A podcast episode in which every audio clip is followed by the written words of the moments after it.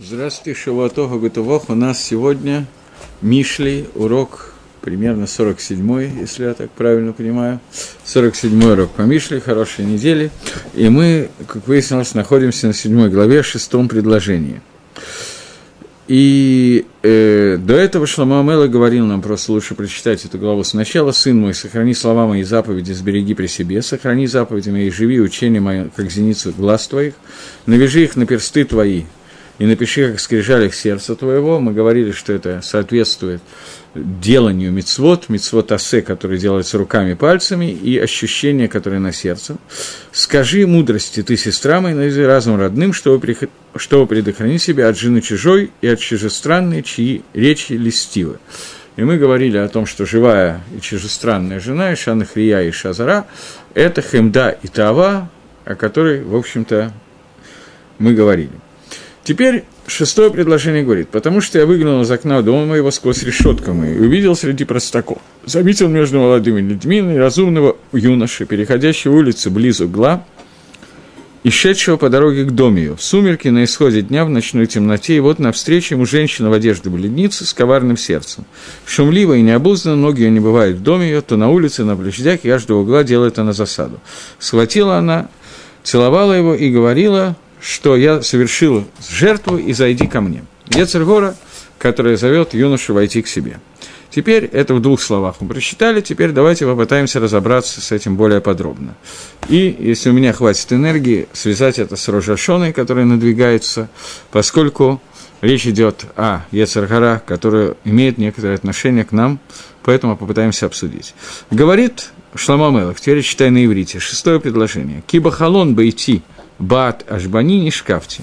Потому что э, в окно моего дома я посмотрела и увидел. Говорит, Шлома, э, говорит э, Мальбим, начнем с Мальбима. Он говорит так. В окно дома своего, через него я посмотрел. Бахалом Раин двоим оглуим. В окно, обычно люди, которые смотрят в окно, видят открытые вещи, которые никто не скрывает. В Ашанавбо ебиту и нинцепуним. А в щелочку подсматривают какие-то вещи, которые скрыты. Имеется в виду, я увидела открытые вещи и, присмотревшись, увидел вещи, которые скрыты. Это говорит Мальбин. Теперь Шлома Амелах говорит, по мнению Гаона, он говорит так. «Посмотрел я в окно, так как сказано в объяснении Шир Гаширим на посук – Машгех минахалот мацит минахараким. Есть посук Ширгаширим. Я забыл взять с собой, в тот раз собирался и забыл с собой взять комментарий Гаона на Ширгаширим, поэтому придется по памяти. Что посмотрел я в окна, Всевышнего называется «смотрящий в окна» и подглядывающий через щели.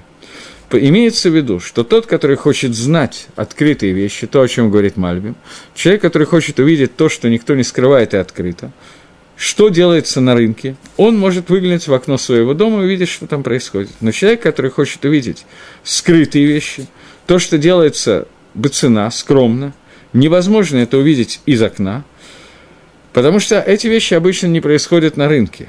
Или даже в доме они не происходят напротив открытого окна.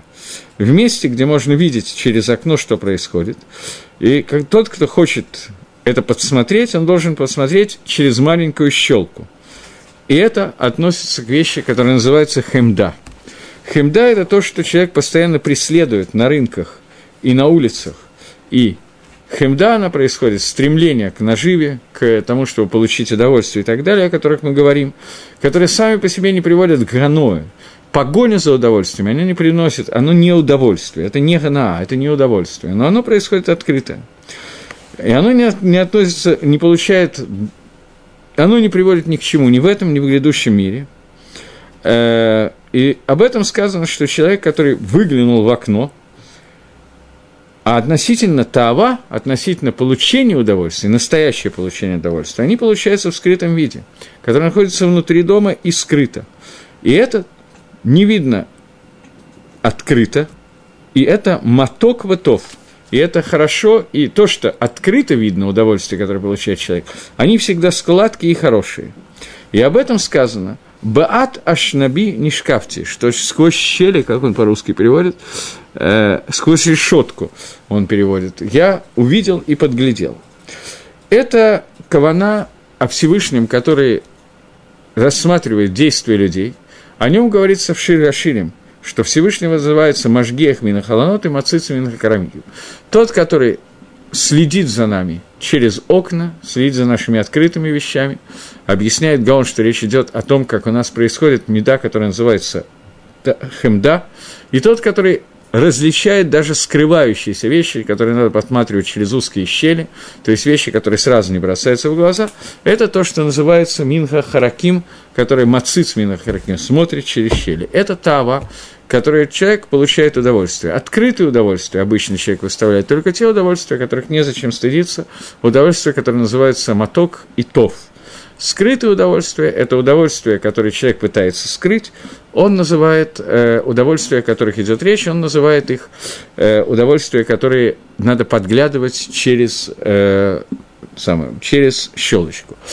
У меня в сумке, если можно, там лежит одна книжечка в моей сумке, если можно ее дать, там уже одна осталась, то я хотел бы обратить внимание на такую вещь. Агро говорит, что те удовольствия, которые отходят, находятся в открытом виде, это удовольствия, которые, это удовольствия, которые рассказываются и называются моток и тов. Удовольствия, которые сладкие и хорошие. Они показываются кошерные удовольствия. Как... А? Э, нет. Нет. Удовольствия, которые именно моток, сладкие и хорошие, они указываются, а их человек не стесняется, они показываются сразу в открытом виде. В комментарии на Тору, который написал Равцода Акоин, который называется «При садик», он привел в конце, там, где это соответствует недельным отрывкам, несколько кусочков, которые связаны с праздниками. У нас сейчас надвигается праздник, который называется Рожа Шана. И в Рожа Шана есть такая вещь. Я недавно обнаружил в разговоре, в случайном разговоре с кем-то, мне человек сказал, что мы с женой занимались тем, что готовились к Рожашоне. Я так это самое подумал, вот какие молодцы, за столько времени до Рожашона они уже готовятся к Рожашоне. Спросил, а как? И мне сказали, что мы э, решали, что покупать на трапезу, какие симони мы будем есть в Рожашона какие симонимы нужно сделать. Мне стало как-то очень грустно на душе в этот момент, о чем я со свойственным чувством отсутствия деликатности тут же сказал вслух. Но, тем не менее, после того, как это произошло, я подумал немножечко, а ведь э, как бы симоним – это мингак, который описан в Геморе, и понятно, что это как бы не главное, к чему надо, что надо, когда готовишься к Рошашоне. Но, тем не менее, мы берем Рошашона, окунаем кусок яблока в мед – и говорим таинственную фразу «Будет угодно перед тобой Всевышним, что у нас была шана тава у метука» – хорошая и сладкая. Агро только что написал, что хорошие и сладкие таавот – это те таавот, это те виды удовольствия, которые человек не скрывает и показывает наружу. Все остальные он скрывает. То, что показывается наружу, это хорошее и сладкое. Поэтому в нее их видно через холод, а остальные видно через щели дома, и надо подглядывать. Всевышний, когда рассматривает и судит человека, сказано, что он мацит с хараким, он смотрит в щели, чтобы увидеть того, который есть у человека. Понятно, что это глава, которую мы сейчас начинаем. Я просто хочу забежать вперед, поскольку я уже прочитал по-русски, уже понятно, о чем идет речь. Это женщина-блудница, которая ловит молодого человека в своей сети. Это Тавот и хем, Тава и Хемда, две вот эти вот блудницы, о которых постоянно говорит Шламу Амелах, всю книгу Мишли, и это удовольствие, которое мы получаем, погоню за удовольствием, это то, что приходит к человеку и начинает его соблазнять. Обычный метод соблазнения такой. Я еще раз прочитаю по-русски, просто я забегаю вперед и связываю это с Рожашоной, но на самом деле это написано здесь абсолютно точно. Приходит он и говорит, я схватила его, целовала с бесстыдным лицом, говорила ему, я должна была принести жертву, сегодня я совершила обеты, поэтому вышла на встречу и нашла тебя коврами услала и так далее, пойдем, короче говоря, пойдем и поедим от жертвоприношений. Работает Царгара, которая приходит и говорит, что давай мы с тобой немножечко поедим от жертвоприношений, шломим, жертвоприношение, которое принесено не за грехи, не за авирот, жертвоприношение в какой-то степени наиболее высокий уровень жертвоприношения, давай мы пойдем и поедим его, и тем самым человек, которому предлагается вкусить от шломим, батагара, к душе и так далее, он начинает кушать от корбан шломим, и постепенно тава овладевает им, как нормальная ситуация, аппетит приходит во время еды, может быть, кто-то обращал внимание, что слово теавон и слово таава, они, теавон – это аппетит, а таава – это таева, о котором мы говорим, они как бы, мягко говоря, слишком похожи друг на друга. Так вот, это то, что происходит, когда человек начинает обращаться к тайве через заповеди. И это то, о чем предостерегает Шламамелах, что эта Ишазана всегда приходит в виде мицвы и никогда не приходит в виде авейры, хотя очень быстро переходит одно к другому. В Роже Ашона говорит Рафцода Коэн, есть мингак, обычай, есть тапох, бедваш. Это один обычай, и в это время мы говорим фразу, таинственную фразу «Иерасон шиелан шанау тавал митука», пусть нам будет угодно перед лицом своим Всевышним, что у нас был сладкий и хороший год, и я как бы хотел бы надеяться, что люди, которые меня слушают, не имеют в виду, что мы молимся о том, чтобы у нас была настолько вся еда в следующем году сладкая и так далее, что нам хватило инсулина и все окончилось хорошо. Я надеюсь, что мы понимаем, что речь идет не о вкусе пищи, о которой идет речь, потому что было бы жалко, если бы вся рожашона превратилась исключительно в пожирание меда и так далее. Следующий иерацион, на котором я хочу остановиться, и мы сейчас их вместе обсудим, это иерацион, который говорится, когда кладется голова на стол, остальные я пропущу, потому что иначе это займет остаток наших дней, кладется голова на стол, и человек говорит, иерацион перед угодно перед лицом твоих Всевышний, чтобы, он, чтобы я стал головой, а не хвостом. И лыкатхила изначально надо класть голову барана, поскольку бараны некотором дефиците находятся, то поэтому очень часто кладят голову рыбы, хотя микро один как бы по закону этого мингага должна быть именно голова барана, потому что это напоминает о баране Ицкака, в котором есть рога, рога работают шафаром, когда Искак принесен в жертву вместо Авраама, происходило это в Рожашону. Очень многие события в жизни Искака происходили в Рожашону. Например, он был зачат в Рожашону и так далее. Поэтому, чтобы было воспоминание об Искаке, мы говорим вот эту вот фразу. Теперь попытаемся настолько, насколько хватит силенок и времени, разобрать эти два иерациона. Что означает, начнем с Рош и Занав. Что означает фраза «будет угодно перед лицом твоим Всевышним», чтобы я превратился в голову, я был головой, а не хвостом. Что в принципе означает эта фраза? Чтобы я был главный, все остальные мне подчинялись, мне давали ковод, мне давали почитание, передо мной вставали, когда я вхожу в класс, если я учитель, или чтобы, не знаю, что еще делали. Можно себе представить, что это тот иерацион, о котором мы молимся и обращаемся ко Всевышнему в Лайла, Рожа Шона, когда Всевышний судит весь мир атрибутом суда и обсуждает, что происходит с человеком на толщину волоса. То есть только цадиким гмурим, даже, даже это непонятно, как может туда стоиться, хорошего суда в Рожашона. И в этот момент мы просим, пока я сказал всего две вещи. Первая вещь, чтобы у нас было как можно вкуснее и слаще хорошая пища, чтобы я был сыт, здоров и хватало инсулина. И второе, чтобы передо мной вставали, меня уважали, считался головой, а не хвостом. Сказать такое, это значит комментарий излишний, я не буду комментировать, что это значит, чтобы никого не обидеть. Тем не менее, мы берем симоним и делаем это каждую рожешану, и давайте попытаемся разобраться в ситуации. Я понимаю, что я уже несколько раз говорил на эту тему, не в связи с рожешаной, но тем не менее я не вижу, как можно обойти этот вопрос. Э, действительно, на меня произвел впечатление человек, который сказал, что мы готовим симоним на Рожешону, и я попытался хоть как-то попытаться понять, что это такое симоним, который мы едим Рожешону, что это за еги рационы, которые мы говорим. Понятно, что сама еда здесь не является основным, основным в данном случае является именно моя кавана молитвы, и именно молитва, еда нужна для того, чтобы как-то сосредоточиться, литракес во время молитвы, о чем пишет Мифураж, прямо пишет книга Штейлу Ходабрит на Драшот Рожа Шана. Но, тем не менее, давайте пытаться разобраться. Прежде всего, Рош Велозанав. Год – это такая вещь, которая на иврите называется шана. Шана происходит от слова лишанот – изменять, от слова шини – шнаем – повторять, повторяться. Шана – это то, что повторяет предыдущий цикл. Каждый год, который повторяет предыдущий год. И так из года в год идет повторение, влияние Всевышнего, влияние светил, которые влияют на нас, влияние Творца, который он попал, и так далее. Каждый Рожашона является днем суда, потому что в этот день впервые судили Адама Решона, и это день, когда Всевышний судит мир, продолжая суд над Адамом Решоном. Понятие Рош Гашана, начало года, это вещь, которая абсолютно абсурдная и не имеющая никакого физического смысла. Поскольку год – это круг, замкнутый цикл, в нем нету начала. В окружности она бесконечна, потому что она входит сама в себя, и в нем нету никакого начала. Наша задача Рожашоны, суда Рожашоны, разорвать этот круг – и сделать этот круг разорванным, для того, чтобы все началось заново, и теперь попытаемся понять, что значит «будем рожь», разорв... чтобы мы могли разорвать этот круг. Наша молитва и рацион, чтобы мы в этом году смогли разорвать этот круг и превратиться в начало. Теперь попытаемся каким-то образом описать, что происходит. Еда, первая еда, описанная в Торе, это еда, о которой все время говорят и будут говорить дальше – все комментаторы, я тоже люблю эту тему, это еда, когда Адам и Хава поели от дерева познания добра и зла.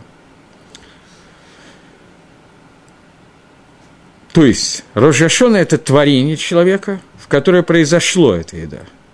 Рожашона – это тот день, когда еще Адам не ел от дерева познания, это тот день, когда Адам уже ел от дерева познания добра и зла. Вот эти вот два разных видов еды, когда Адам ел от других деревьев сада, еще не поев от дерева познания, и когда Адам ест так же, как мы сейчас едим, после того, как мы поели от дерева познания добра и зла. Суть Рожешаны, суть всего, все, не Рожешаны, суть всей авойды, всего, всей нашей работы в этом мире, всех мецвод, которые Всевышний прислал в этот мир, это ликвидировать последствия того хета, того, что произошло, когда Адам и Хава ели от дерева познания.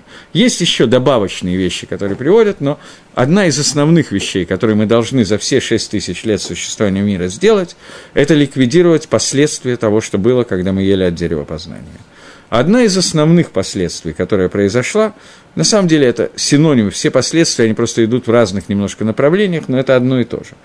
Ецергора входит внутрь человека, и Ецергора входит внутрь таким образом, что в человеке появляется тайва.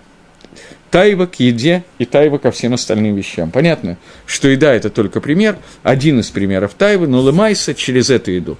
Таава, о которой мы много раз говорили, входит в человека и становится частью человека. До сих пор – Любая еда, которая была у Адама и Хавы, это была еда только с одной кованой, только с одним намерением, только для одной цели, а именно для того, чтобы Адама и Хава были силы для того, чтобы выполнять те заповеди, которые сделаны Всевышним. В тот момент, когда Адам и Хава едят от Эцда от Тофера, все перемешивается, и любая еда с этой секунды и дальше становится еда, которая находится в состоянии тавы, которую человек ест, где тава примешана – нету ни одной еды фактически, может быть, одна есть, сейчас мы обсудим это, но практически нет никакой еды, когда человек ест без ощущения тайвы. И тайва в какой-то степени даже необходима в этом мире, но в очень определенной степени, я боюсь, что большая часть людей эту степень умножила на бесконечность. Но, тем не менее, тайва, какое-то количество тайвы нужно в этом мире, иначе мир не может существовать, но даже эта тайва должна быть подчинена службе Всевышнего. Теперь давайте попытаемся понять такую вещь. Тора описывает сад Эдена, в котором были много-много деревьев, и все деревья этого сада, которые существовали, из них можно было есть и нужно было есть, Адам их получил в пищу. В середине сада находилось Эцхайм, дерево жизни, Тора, которое является макором, источником, из которого питаются все деревья сада, это суть этого сада, и где-то неподалеку находилась Изда Тофвера, Дерево, которое позволяет внести Ецаргару внутрь человеческого тела и человеческой души. И Гемора говорит, Гемора, Мидраш, есть несколько мест, а, где об этом говорится, говорит о том, что что это было заяц да тофра. Есть мнение, что это было дерево пшеница, есть мнение, что это был этрок, этого в Геморе нет, этого Мидраше, то она, как-то она инжир, инжир, и есть мнение, что это был виноград Гефин – Четыре мнения, которые я сейчас помню, может быть, есть еще какие-то. Многие Микуболем, в том числе Баали Алешим, Раф, э, Прицеды, Цадик и многие другие люди, которые занимаются Кабалой, доказывают, не просто объясняют, а доказывают, что на самом деле внутри Эцда Тофера находился вкус и суть всех этих четырех деревьев, и Прицадик добавляет дальше, что на самом деле Эцда Тофера обладала вкусом всех деревьев, так же, как Эцхаим – дерево жизни, Тора, обладало тоже вкусом всех деревьев, которые были в саду. И если бы человек поел от Эцхаим, то есть начал бы с Торы, а не от Цезда Тофера, то любое плод, который бы он не ел, который находился в саде, без исключения, становился бы, приобретал бы вкус Торы, вкус Эцхаем. Другими словами, он бы служил только для изучения Торы, только для, для, для исполнения мицвод. Но поскольку человек, как мы уже обсуждали, выбрал другой путь службы Всевышнего, то теперь в любом плоду, который он ест, есть вкус эцда тофера – Нету ни одного, ни винограда, ни трога, ни одной, нету ни одного плода, который бы мы взяли в рот и не ощутили вкус эцда тофера. Другими словами, нету ни одного плода в мире, который мы едим, никакой пищи, где, которую мы ели, без тавы, которая вошла в нас в это время. И это та тайва, о которой говорит сейчас Шлома Мелах, который говорит, что она приходит всегда в одежде Мицвы и говорит, я принесла жертвоприношение Шломе. Мы к этому потом вернемся. И это та тава, о которой идет речь. Таким образом, получается интересная ситуация, что наша задача за 6 тысяч лет существования мира – убрать из еды тайву, Понятно, что делается это всеми мицвод, всеми Маасим всем изучением Торы, которые мы можем сделать, и тогда каждый из нас добавляет свою крупицу в этот вопрос, и в результате Ецаргара уходит из этого мира, и когда она уходит из этого мира, то Тайва уходит вместе с ней, и тогда получается ситуация, что в любой еде, которую мы будем есть, мы будем ощущать только вкус Эцхайм, только вкус Торы. Другими словами, мы будем есть только лошем шамаем для того, чтобы у нас были силы для исполнения мецвод.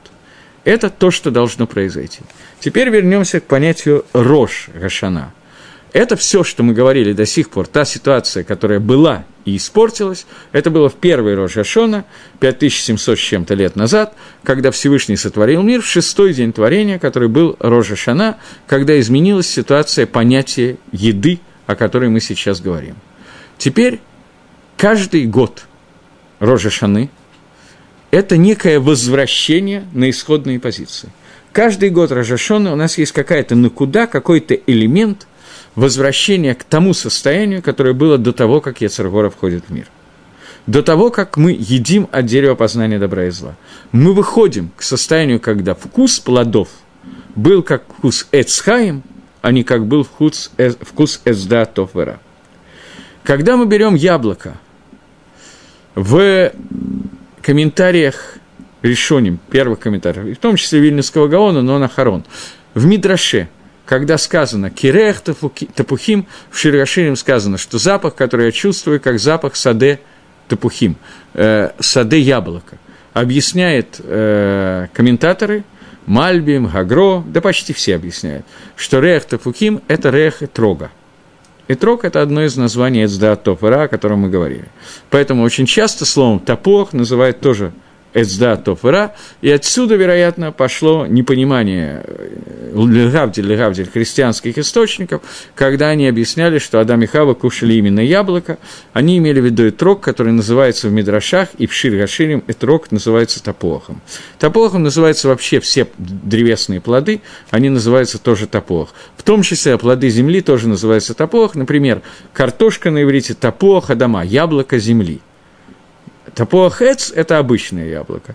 Рех тапухим – это рех этрога, который тоже называется тапуахом. Поэтому, когда мы берем тапуах, который символизирует эцдата, о котором мы говорим, окунаем его в мед и говорим, и расон будет угодно, чтобы год, который у нас был, год Шана Тавау Митуха, год, который был сладким и вкусным, то мы возвращаемся к Перушу Гаона, на, на наш посук, который мы сейчас говорим, который говорит «Та-тава», которая видна, которую можно увидеть через окно, которую человек не скрывает, это тава, которая тава у метука. То есть это тава Торы. Эту таву человек не должен скрывать, и у человека должна быть тайва в изучении Торы в исполнении мицвод, и это та тава, которую должно быть возможно увидеть через окно. Остальные виды тавы можно увидеть только через щелку в двери, в замочную скважину, потому что это та тава, которая должна быть скрыта. И вот сейчас когда мы берем яблоко и окунаем его в мед, мы говорим, и рацион будет угодно, чтобы это было шинатава митука. То есть мы просим Всевышнего о том, чтобы таава, которая у нас будет от ахилы в течение этого года, а я еще раз напоминаю, что Рожа Шана возвращает все ле Рош, к началу. То есть в Рожа Шана у нас есть какой-то элемент еды, который возвращается к тому времени, когда Адам и Хава еще не ели от дерева познания добра и зла, когда Тава еще не овладела человеком. И вот в этот момент мы просим, чтобы эта еда была вся, весь этот год, поскольку с самого начала, с этой секунды, мы просим, чтобы эта еда вернулась к состоянию Тава у Митука, которое было до того, как мы ели от дерева познания. Теперь вернемся к Кевису. Кевис – это баран, который голову барана мы кладем на стол – я не знаю людей, которые это делают, потому что очень трудно, обычно кладят рыбу, но в оригинале, в Геморе, надо класть именно голову барана, для того, чтобы сказать «И рацион ела рош волола занав». Мы просим Всевышнего быть рошем, а не занавом. Мы уже договорились, что не дай Бог, чтобы сказать, что первый Ирацион говорит, чтобы у нас было много вкусных, хороших этих самых, чтобы тайва у нас росла как на дрожжах, а второй Ирацион, чтобы наш кого-то рос как на дрожжах понятно, что об этом мы не молимся Всевышнему. Мы обычно молимся Творцу, чтобы у нас не было кого, да и не было Тавы. Как мы уже читали с вами, по-моему, в прошлый раз или в позапрошлый, я не помню, Вильнюсский гон объясняет, что до того, как ты молишься, чтобы Тора вошла в тебя, помолись, чтобы еда и питье в тебя не вошло. Поэтому как можно говорить ей рацион, чтобы у меня было весь год я ел сладкие яблоки? Это с медом. Это явно, что прямое понимание этого ирациона как бы оставляет место задуматься о том, правильно ли это, так молиться Всевышнему. Но если мы говорим, что мы просим, чтобы Таава, которая у нас была, была Таава к Торе, Тава, Тава, которую Гаон называет Тава у Митука, то есть Тава Торы и Мицвод, то это совершенно ставит другие точки над «и», и уже становится немножко легче дышать. Теперь перейдем к Хаводу. Первое впечатление которое, у человека, который задумывается над фразой «я ем голову барана», Баран, понятно, что невероятно умное животное, поэтому это во всех анекдотах фигурирует. Поэтому человек молится о том, чтобы ему дали кого-то как барану, чтобы я был рожь, велозанав, это шутка юмора, но, тем не менее, как можно молиться о том, чтобы тебя держали, давали тебе кого-то как главе чего-то, а не как занаву чего-то. Как можно этого хотеть? Теперь попытаемся разобраться, вернуться к тому, что я говорил. Рожь Шана – это состояние, когда весь этот шину и все это изменение возвращается к ситуации в каком-то элементе, возвращается к ситуации до того, как Адам и Хава ели от дерева познания добра и зла. Мы возвращаемся к рожь, к началу. Мы просим Всевышнего, чтобы я смог вернуться к началу, а не продолжать, как Занав, идти туда, куда меня ведут – как хвостиком и паровозиком идти за кем-то. Нет, я прошу Всевышнего, чтобы я стал рошем, то есть чтобы я вернулся к состоянию начала мира, когда я мог бы изменить свое состояние. Меняется это состояние шафаром. Шафар – это то, что когда мы трубим, поэтому голова барана, украшенная рогами, а именно шафаром, это есть шафар от слова лишапер – улучшить, приукрасить. Шафар – это тот, который своим трублением меняет Гангагу, меняет управление Всевышнего миром, и управляет это очень конкретным образом. Чтобы просто как-то было понятно, поскольку это и есть льет лырош лазанав, мне придется войти в понятие шавара, которое, хотя в принципе это уже не имеет такого отношения к понятию тавы, но тем не менее это то, что разрушает таву и переворачивает таву в мицу. Поэтому мне придется несколько слов на эту тему сказать. Есть известный мидраж, который говорит, что когда э, Акодыш Баругу, э, когда евреи трубят шафар, есть гемора, который говорит «лама таким», Зачем мы трубим шафар? Спрашивает Гемора, лама таким? Рахмон Амарлитко. Почему мы трубим? Всевышний сказал трубить. Тора говорит трубить. Что за вопрос? Говорит Гемора, эла лама таким, вышаним вы таким. Почему мы трубим и трубим второй раз? Есть несколько ответов на этот вопрос. Есть такана Дарабонан, трубление второго раза, которое делается во время молитвы мусов. Зачем трубят второй раз во время молитвы мусов? Говорит Гемора Леарбеф эт сотан. Запутать сотана. Что значит запутать сотан? Сотан слышит первое трубление, ну, есть мисва Литкова Башафар, Рожгашон, он понимает, все в порядке, тут трубят второй раз – он начинает путаться и думать, что это какое-то другое трубление. Есть ведь еще один вид трубления шафар, о котором мы молимся каждый день в Шиманаэсе, где написано «Ткаба шафар гадоля харусейну», протрубив большой шафар для нашего херута, для нашего освобождения и так далее. То есть это день большого суда, который так называемого, Йом один Гагадоль Ванара, о котором сказано, что в этот день Всевышний уничтожит Ецаргару, уничтожит Сотана, и Сотан пугается, что это второе трубление, это трубление Всевышнего в этот шафар, И тогда у него путаются таанот, он полностью запутан, он не понимает, что происходит, он боится, что его сейчас уничтожат, поэтому он боится приходить на суд ко Всевышнему, поскольку как бы немножечко опасно пикох нефиш, спасение жизни. Поэтому он не приходит и не упрекает там Израиля, и поэтому мы трубим второй шафар. Э, вопрос, который здесь, один из вопросов, который здесь на поверхности, я не буду много вопросов задавать, но один вопрос бросается в глаза. И так каждый Рожашон. Из года в год Сотан забывает, что было в прошлом Рожашона, и начинает путаться, и думать, что это Йом один Агадоль Агибор Ванара. Это нормальное состояние Эльцгейма, но для Сотана это немножечко плохо звучит, поскольку у Сотан Гуэцергора, Малагамавит – это ангел – он явно, что ничего не забывает и явно, что все понимает, поэтому не очень понятно, что происходит. Ответ на этот вопрос очень такой своеобразный и простой. Есть Сифри, который задает такой вопрос, что лама таким, тот же самый вопрос, что Гемора, зачем трубит в шафар? Гемора говорит, Рахмон Омра Литко. Тора говорит Литко, трубит в шафар. Спрашивает Сифри, Митоке, кто трубит в шафар? Вопрос, который не совсем понятен. Кто трубит в шафар? Шалех Цибур, тот, кто ведет э, тот Бальтки, он стоит в синагоге и трубит. Отвечает Амарай, Мидраш отвечает, что Гакодыш Барагу такая, Всевышний трубит в шафар. Понятно, что речь не идет о трублении в синагоге, потому что в синагоге Всевышний не трубит шафар, а речь идет о том, шафар Гадоль, в который, про, про большой шафар, в который протрубит Всевышний в конце существования мира, когда будет вот этот Йом Один, Агадоль Ванара, вот этот вот суд, о котором мы говорим. Но это сказано о Рожашона. Кто трубит Рожашона? И Гемора, э, Сифри отвечает, что Акодыш Барагу трубит Рожашона. Где мы видим это трубление? Машма здесь в этом Мидраше. Что каждый раз, когда мы делаем свои трубления в шафар – это часть того трубления, которое делает Всевышний. Это частичное уничтожение Ецаргары. Потому что каждый раз мы возвращаем этим трублением, этим иерационом, всей нашей Рожашона, мы возвращаем мир немножко в состояние до того, как Адам ел от дерева познания. И каждый Рожашона частично возвращает его обратно и делает вот это вот хазару, вот это возвращение, которое называется чува, которое называется тикун, ради которого создан мир – Поэтому каждое это небольшое возвращение – это как бы трубление Всевышнего в этот шафар Гадоль, который постепенно за все шесть тысяч лет уничтожит понятие Цергары Лыгамри совершенно полностью вернет мир в состояние, к которому он был предназначен с самого начала. Поэтому Мидраж говорит, кто трубит, а Кодыш Барагу трубит. Потому что это то трубление, которое производится. И вот, когда мы складем или думаем, что кладем, это симан, который дает Гемора.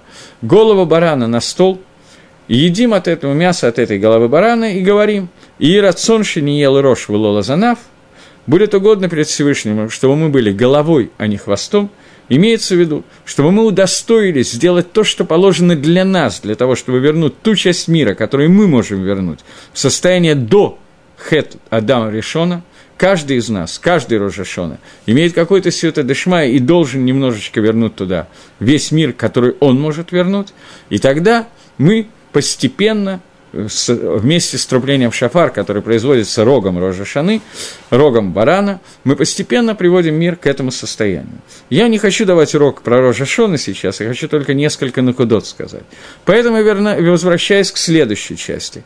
Когда мы говорим то, что, с чего я начал. Когда мы окунаем яблоко в мед и говорим «и рацион», чтобы была шината вамитука, мы то же самое делаем. Мы пытаемся вернуть мир, молимся о том, что Всевышний вернул нас к состоянию до Хатадам решена, когда тайвы нету в этом мире, и вся ахилана тава у митука без тавы то есть, единственная тайва, которая есть, и она нужна, это таава к Торе и к заповедям, стремление и радость, и ощущение семьи и удовольствия от исполнения мецвод и изучения Торы.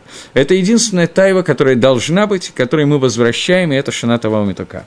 Каждый из людей, которых, которые ест э, яблоко и говорит, это Ерасон, и каждый человек вообще в мире – который ест яблоко, которое имеется в виду, изучает Тора, исполняет мицвод, я уже об этом неоднократно говорил. Каждый человек, это, об этом было, на этой неделе мы читали этот отрывок на эту тему, на горе Грязиме и Валь был заключен завет между Всевышним и Амисраэлем, что каждый человек является гарантом за другого еврея, то есть мы соединены все вместе такой незримой цепью, даже не цепочкой, а именно цепью, когда каждый из моих мицвод – добавляется к мецвод других евреев, и каждый из мецвод другого еврея добавляется к моим мецвод. И только когда они соединены вместе, то каждый из нас может, то мы вместе делаем какую-то общую единую митсву. Поэтому Тора каждого человека, заповеди каждого человека, они соединяются в одно общее и приводят вот к тому тикуну, к тому исправлению, о котором я говорил, не ела рожь вылола занав, что мы вернулись к состоянию рожь, Рошана, а не занав, чтобы мы не шли вот так вот постоянно, без инициативно, без, вне, во куда по инерции, по кругу, а чтобы мы разорвали этот круг и вернули состояние к состоянию до Рожгашона. И это убирание тайвы, которая есть, и это то, о чем мы сейчас Бакицер говорим. Теперь вернемся и посмотрим, как, в общем-то, это сказано здесь у нас в Мишле. Мишлей говорит, говорит Шлома Амелах, Кибахалон байти беат ашнаби нишкавти, что в окно моего дома через решетку, через щели я посмотрел. Говорит Гаон, что что смотрится через окна, через окна видно только та тава, которая тава у метука, и рацион шиел на нушина тава у метука, будет угодно, чтобы у нас был год, который тава у метука, то есть тава шельтов, эта тава видно сразу, человек ее не, не должен скрывать, она нужна – все остальное спрятано и видно только через щели. И вот как работает эта тава, против которой мы говорим, и рацион, который мы говорим Рожашону, об этом продолжает он и говорит. «Вейре бептаим авина, бебаним наар хасалрев». И увидел я бептаим, говорит Гаон таким образом, что увидел я среди птаим. Птаим мы уже несколько раз встречали это слово в Мишле. Пета на русском переводится как простак – Лифатот – это соблазнять. Среди тех, кого легко соблазнить, увидел я Авина. Что значит Авина? Э, сейчас, секундочку. Бебаним на Архасерлев. Увидел я среди юношей, юнош, у, юноша, у которого не хватает сердца. Э, он Э, русский перевод перевел это таким образом неразумного юноша. Но, дословно на иврите, юноша, у которого не хватает сердца. Как объясняет этот посук э, Мальби? Вейребе Птаим, и увидел я среди соблазненных. Бада Халон, через окно я увидел Птаим ше эйн лагем сейхель. Я увидел тех Птаим, тех простых людей, которых легко соблазнить, у которых нету сейхел леастир маасеем, у которых не хватает э, мозгов, для того, чтобы скрыть свои отрицательные действия. Убаат Гаашнав Авина Бабаним.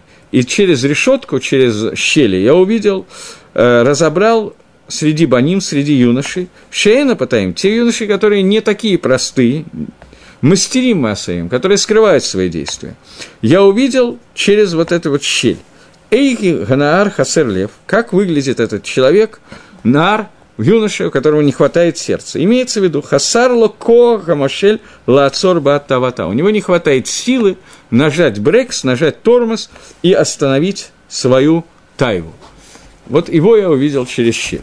Говорит Гаон так. Увидел я бы Бепатаим. Гу негет балейхем да. Гаон учит немножко иначе. Мальбим учит, что я увидел простых людей, у которых нет э, возможности справиться со своей тавой настолько, что они даже не пытаются ее скрыть. А он говорит, я увидел через халон Балей Хемда, тех людей, которые гонятся за удовольствием. Фиши Гембе отгали, они это делают боголуй, открыто. В Омар Лашон Эрей сказано, что увидел. Вы что там Ганкен Бейдгали? Потому что глупость этих людей, она тоже открыта. Потому что они э, уже соблазнены своим Ецером, чтобы следовать за, Гевель, за пустотой и рейком, за суетой и пустотой, Шейн Батаэлет, в которой нет никакого толку. Поэтому сказано слово «патаим», те, кто уже соблазнены. И теперь я Авина, Авина – это исследовать, а слово «бина» – разумность. То есть человек, которого надо было исследовать, внимательно проследить среди баним, среди юношей, это Балей Тава. Здесь уже говорит не Балей Хемда, которые бегут наружу и бегают за удовольствиями. Здесь это Балей Тава, которые сидят дома и получают удовольствие сидя дома. Они делают это бит касси, они делают это в скрытом состоянии, дома. Поэтому здесь сказано слово «авина». Э, то есть авина – это белев, это через сердце. То есть я увидел, почувствовал, я наблюдал за ними как-то скрытым способом. Потому что они митхатим ацмам тамид бебен, кебен. Они всегда приходят к аверот, к хатоим, как это приходят, э, поэтому они крабаним, они называются баним, сыновья, поскольку они как дети, которые делают какие-то аверот. Нар, вунегет балей хемда. Слово нар соответствует человеку, который ищет хемда, то есть погоню за удовольствием. Шехем Мибли сейхил клаль, у них вообще не хватает никаких мозгов, они постоянно бегут за какой-то пустотой, за какой-то суетой, не могут остановиться, и они, йом велайло жбота, они и днями, и ночами не могут спокойно, спокойно посидеть и успокоиться каким-то образом.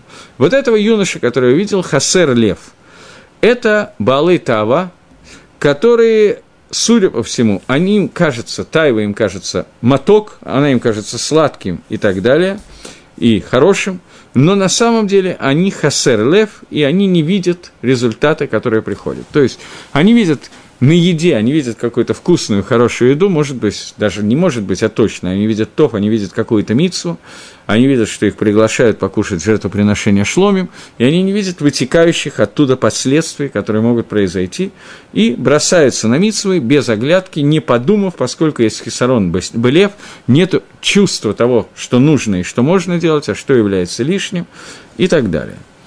Окей. Следующее предложение говорит, э, восьмое предложение. Овер бешук эцельпина ведерих бейта и цаат – он идет по рынку около угла ее дома, и Дерих Бейтайцает, и через ее дом он шагает, около ее дома он шагает. Э, что это имеется в виду, говорит Мальбим. Овербышук, он идет по рынку. Раите, я видел через окно, Шетхила Овербышук, что вначале он идет по рынку.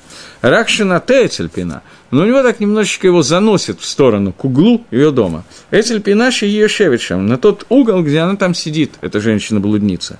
После этого Дерек Бейтайцет, кончается это тем, что он пройдет через ее дом – Мифареш, прямо вот мифураж через дом. И сейчас он объясняет, что имеется в виду. Я прочитаю еще пару псуки Мальбима, потом вернусь к Гаону.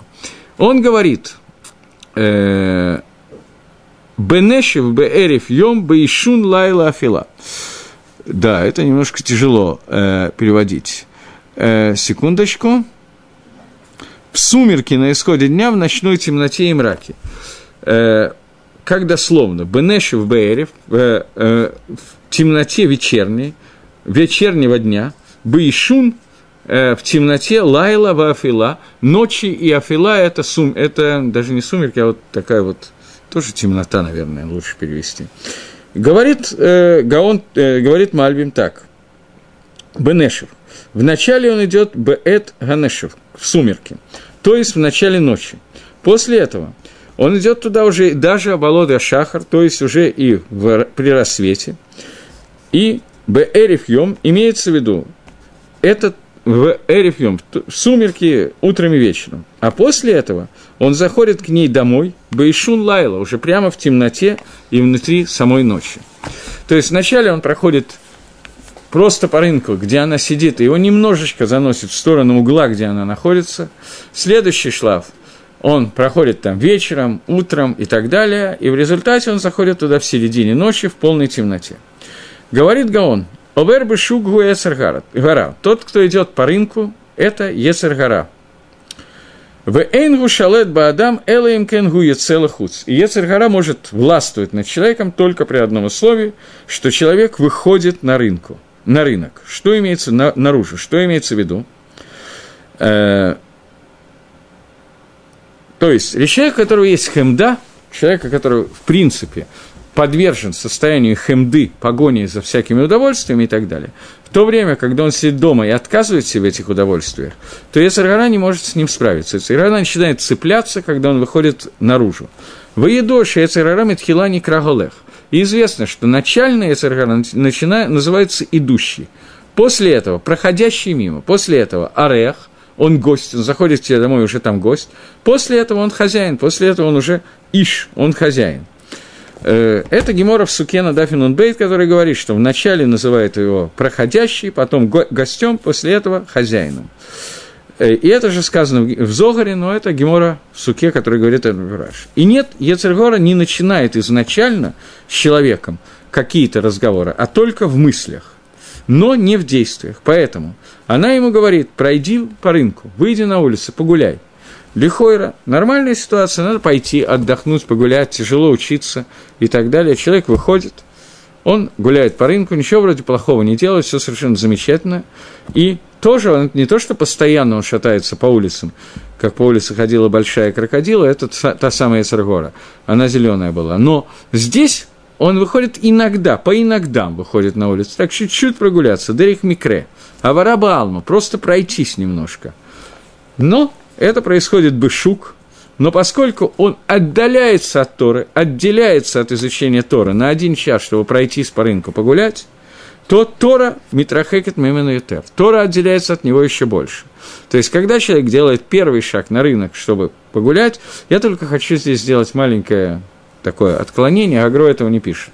Не знаю, имеет ли он это в виду, Орсамех прямо пишет, что он это да имеет в виду, Рафмер Симха, Агро этого не пишет. Что существует понятие битуль Тойра – когда человек миватель Тора, он аннулирует Тору, он перестает учить Тору, отдаляется от нее, это авейра, которая называется битуль Тойра, страшная авейра.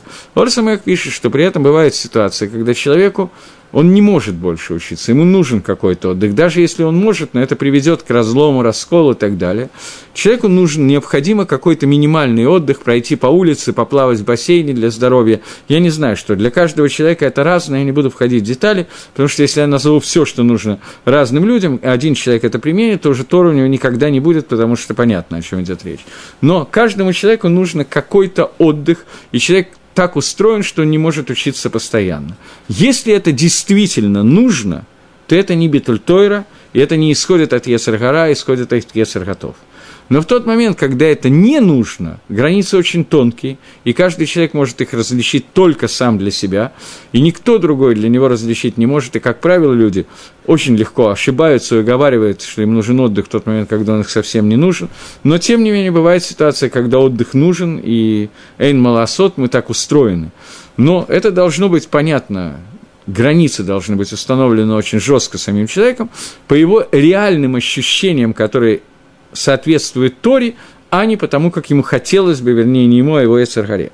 Если же это не нужно, и он отдаляет себя от Тора погулять по улице, то он немножко удаляется, Тора тут же удаляется от него значительно больше. Как сказано, им-то азвени йом, ямаем и азвеха, что если ты оставишь ее на, на один день, то она оставит тебя на несколько дней. Где это сказано? Секундочку это Сифри на дворем, это говорит. Это комментарий Амараем на книгу Дворим. Векимарш Митрахекон Бинатура, поскольку она от него отдаляется, то он делает следующий шаг и начинает еще больше удаляться, то волей-неволей он приближает себя к Ецаргаре. Потому что есть два конца, один конец Ецаргара, другой конец Тора. И это то, о чем сказано, что говорит Всевышний, «Я создал Есергору и создал Тора, который лекарство от ней». Как только человек удаляется от Тора, он волей-неволей соединяется и приближается к Есергору. И поэтому сказано «Эцель пина». То есть человек, он просто шел по рынку, ничего такого страшного, он галех. Но при этом он так немножечко сворачивает к углу, где сидит эта женщина-блудница. Это пинашель Ецергора, где она находится ки-орех, как гость. То есть, пина – это слово «угол», от слова «лифанот». Слово «лифанот» – это «освободить». То место, которое человек освобождает для Эцергары. Как только он выходит погулять на улице и освобождает себя от Торы, то освободив какой-то кусок в своем сердце от Торы, он освобождает этот кусочек сердца для Эцергары. А поскольку тут же Тора тоже немножко отдаляется от него в два раза больше, то этот кусочек растет, и как, если он повторит эту вещь, то он растет в геометрической прогрессии. Поэтому изначально Эцергара приходит в это место, пина, угол, который освобожден для нее – от Торы в качестве гости. Вначале она просто проходит мимо, потом захочет туда в качестве гости. После этого Дерих Бейта и Цаат по дороге через дом пройдет. Как человек, который уже стал Рагильба, который часто бывает в этом доме, в Имидарейхата, то и там она топчет это место, заходит в дом постоянно. В Акольба Бейта, и все находится уже в ее доме. и это Ицад Дерих Бейта, это означает, что он будет ходить через ее дом. То есть, он идет через ее дом, а не она через его, потому что она уже в этом доме становится Баля Байтом, она становится хозяином этого дома. Раби Мнахим Мендель, ученик Гагро, здесь пишет такую гара, такую отметку делает. Нирела Анюдати, мне кажется, что сказано Дерих Байтайцает, что она пройдет через этот дом, Негит Балей Хемда, это относится к Балей Хемда, у Балей Тава Шеем Бедерих, у Бебайт Кенискарлаль. То есть, Дерих Бейта, дорога и дом. Он говорит, Дерих относится к тем, кто подчиняется Хемде, Бейта относится к тем, кто подчиняется Таве. Потому что Тайва – это то, что впускает в дом Ецаргару. Теперь, мне кажется, надо вернуться к тому, что я говорил от имени Равцода Коина, к нашему Ерацону, о молитве о том, чтобы у нас год был сладким и хорошим годом. То есть в доме, в доме каждого человека, который немножечко отходит от Тор, в доме этого человека на улице Бедерих находится Хемда, в доме находится Тава. Поэтому человек говорит Иерацон, чтобы у меня был год Тава у Метука. Тава у Метука – это относится к удовольствию от еды. Но удовольствие от еды, которое посвящено Торе, и это та Тава, которая Тава, которая Тава, которая можно и нужно оставить в этом мире – Человек не может существовать в мире без тайвы. Это невозможно сделать, к сожалению или к счастью. Акодыш Брагу так создал мир, и когда тайва исчезла из этого мира, оказалось, что люди не могут даже плодиться и размножаться, и не только люди, но даже петух не подходил к курице, как мы однажды уже говорили, это Гемора Сангедрин. Поэтому тайва должна существовать в этом мире. Наша задача эту тайву не ликвидировать, а превратить его в тава и метука. То есть ту тайву, которая была бы если бы Адам и Хава начали свою карьеру не с того, что ели от дерева познания добра и зла, а с того, чтобы ели от Эцхаим, от дерева жизни. Говорит, э, книги по Каболе говорят, что если бы э, Адам и Хава начали с того, что ели от Эцхаим, то, поскольку Эцхаим находилась в середине сада, то вкус всего, что мы ели бы, был вкус Торы – то есть он был бы посвящен Торе, и в любой еде мы бы ощущали вкус Торы, который существует. Сегодня же мы ощущаем что-то другое. Так вот, у нас Рожа совсем просто на подходе. Следующей неделе, я не знаю, надо ли говорить, но понятно, что урока нету, потому что в следующей неделе начинается Рожа И вот, когда мы входим в Рожа вооруженными этим псуким Мишли, о которых мы сейчас говорим, и этим Ерационом, который мы говорим, то мы ставим Тайву на совсем новую ситуацию. Мы делаем так, чтобы Таава, которая у нас есть, была направлена только к Эцхаим, а не к Эцдатов Вера. И это тот Ерацион, который мы говорим, с которым мы начинаем Рожашону. Окей, двинемся дальше. Девятое предложение говорит – Бенеши в Бейриф Йом, Бейшун Лайла Афила, это мы читали, я извиняюсь. Говорит Агро, это мы читали уже. Говорит Агро, говорит Мельницкий Гон. Есть четыре времени, которые существуют в ночи. Начало ночи. Что такое начало ночи? Это время, когда начинает темнеть. Сумерки, я не знаю, как это назвать. Время, когда начинает темнеть. Это время, когда Неадар Гайом, время, когда день пропадает. Это время называется Нешев. Балашон Шав Медухтой, тот, который сдвигается со своего места. Место, когда э, время, когда день сдвигается, уходит, выдвигается, э, уходит со своего места, дословный перевод. Поэтому сказали, что есть трейна Швигаву, есть два времени, которые сдвижаются. То есть, Нашав Гайом – это день уходит, но еще не ночь. Это вот такое вот промежуточное состояние. Но день уже уходит и начинается темнеть. Эрев – это начало ночи. Это еще не полная темнота, но уже начало ночи. Это время, которое называется Цейт Каховим, выход звезд. Что, что в это время есть слово, само слово «эрев» от слова «леареф», смешивать, «леарбеф». Это смешение дня и ночи, свет и ночь вместе. Есть первое время свет начинает уходить, но ночь еще не приходит, второе – соединение ночи и дня. Ишун Лайла. Что такое Ишун Лайла? Это время, которое уже внутри ночи, по-настоящему ночь. То есть это полная темнота, и не видно ни одного человека, то есть не видно ничего. Э, звезд, звездного неба не хватает для того, чтобы различить человека. Но только бедох и кабакаров, когда это очень близко, с трудом можно узнать человека. Поэтому это называется ишун, то есть Ишун – это зрачок, дословный перевод. То есть то, что уменьшает. Э, Ишун батайн – уменьшение зрачка, есть такое словосочетание, которое употреблено, где оно определено, в Гилем. Афейла. Что такое афейла? Это тоже переводится как темнота. Что это такое? Это перед началом дня, когда хоших самый, самый темная темнота. Темнота самая темная, перед самым началом дня. То есть перед утром. Предутреннее состояние, когда совсем темно. Иньян, суть этого, что дни всего мира, они называются ночью. Наш мир, вот эти шесть тысяч лет этого существования мира, они называются Лайла. Так сказано в Геморе Псохим. Тора – это свет. Тора называется днем, как мы много раз говорили, Торор. Что через нее приходит свет в этот мир, в этот ночной мир.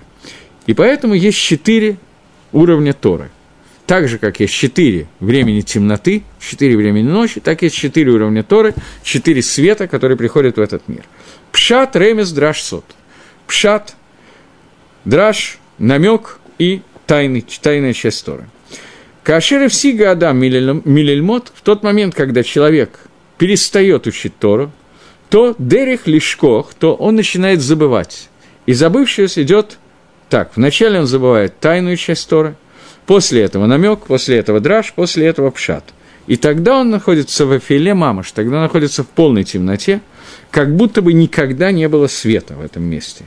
И вот это то, что происходит, когда этот юноша идет по улице, освобождает маленький уголок от Торы, и туда входит Ецаргара, туда входит Тава, Постепенно это захватывает, он постепенно находится в доме у Торы глубокой ночью, что означает, что та Тора, которую он учил, постепенно забывается, начиная с тайной части и касаясь, и кончая пшатной частью. Пшада пашут Тора. Окей. И вот в это состоянии, говорит Шламамелах, вот в это время я выглянул в окно, и в это время я увидел – увидел то, что написано в десятом предложении. Его мы сегодня разбирать не будем, но зачитаем. Вот женщина выходит навстречу ему Зана, блудница, Венацрат Лев, у которой э, сейчас с коварным сердцем. Коварным он привел. Я не знаю, как сказать Насрат Лев. Переведем как коварное сердце. Как? Растленный еще менее понятно. Короче говоря, выходит вот это вот, сейчас мы увидим, как Мальбим, то есть не сегодня, а уже завтра мы, в следующий раз мы увидим, как Мальбим и Гагро переводят эти предложения. Сейчас я думаю, что я остановлюсь на этом месте. Вот, таким образом мы видим, что эти две меды, о которых мы говорим, Тайва и Хемда, это две меды Ецаргары, от которых сейчас пришел предостережать Шлома Гамелах, Таава – это та меда, которая вошла в любую вид еды, которую мы едим сегодня, и поэтому, понятно, более или менее становится, о чем именно предупреждает нам нас Шлома Амелах, и о чем именно говорим Броху и Рацион в Рожашону. Вот так вот получилось, что мы оказались в Эриф Рожашону очень близко, к, этот Иероцин оказался близко к тому, что мы собирались учить, поэтому я связал эти две вещи. Вот, я хочу кончить тем, что желаем всем, чтобы Ешана Тава и Метука было в том плане, о котором мы только что говорили, и чтобы все были Лерош, Лолазанав, и чтобы у нас была у всех Ктива, Вахатиматава, хорошего Рожгашона. Всего доброго.